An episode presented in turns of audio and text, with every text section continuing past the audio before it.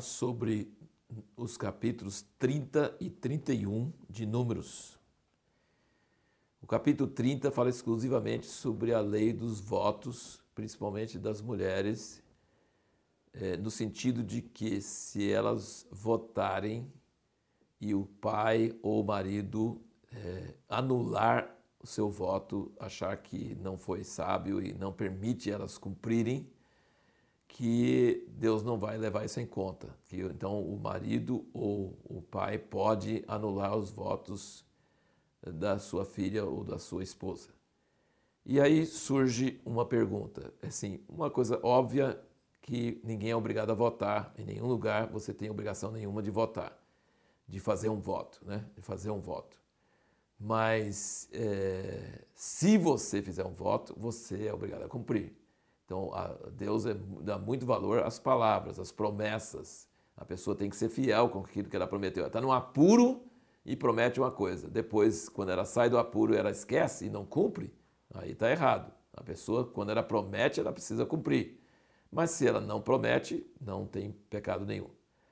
E na nova aliança, como é que funciona isso? Bom, eu creio que na nova aliança nós recebemos pela graça de Jesus, uma graça imerecida, tudo o que nós precisamos. Então nós nunca precisamos fazer um voto, fazer uma barganha com Deus. Fala, Deus, se o Senhor me livrar disso, eu vou fazer isso.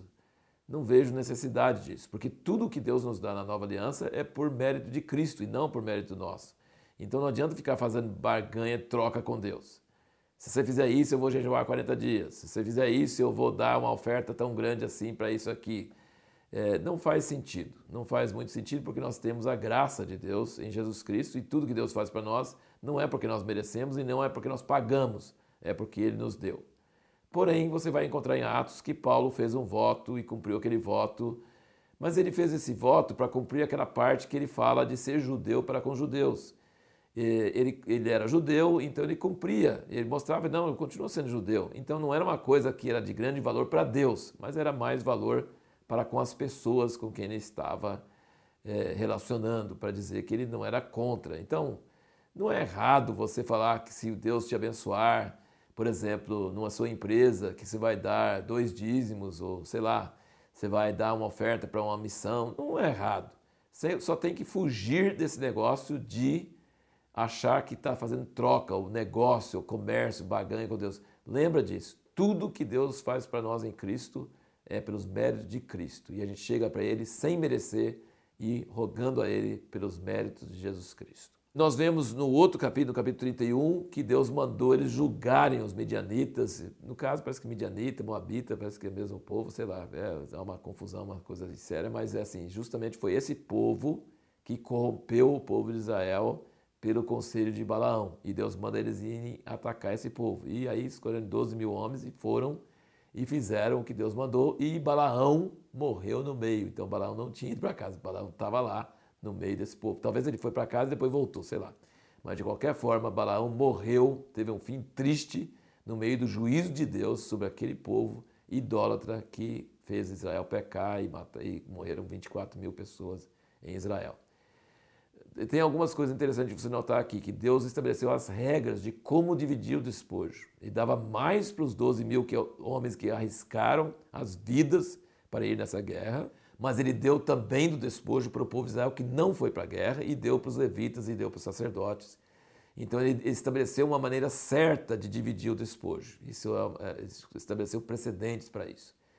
Interessante também que as trombetas, como nós ouvimos antes, ele ensinou no capítulo 10 de Números, que as trombetas é para fazer Deus lembrar do povo de Israel e socorrer eles na guerra. E, ele, e Finéias foi com a trombeta, né? e nós vemos esses dois personagens totalmente opostos. Finéias, que usou o zelo de Deus e matou aqueles dois que estavam cometendo aquela imoralidade e parou a praga, e Balaão, que é o profeta que profetizou coisas boas de Deus, mas se corrompeu e ensinou, ensinou Moabe a derrotar Israel com pecado. Então, Finéias vai com o exército, toca a trombeta e Deus ajuda Israel e Balaão é morto. Então, nós vemos esses dois, esses dois personagens aí, é, essas duas personagens aí trabalhando assim, em contraposição, né, diferente um do outro, um contraste um com o outro.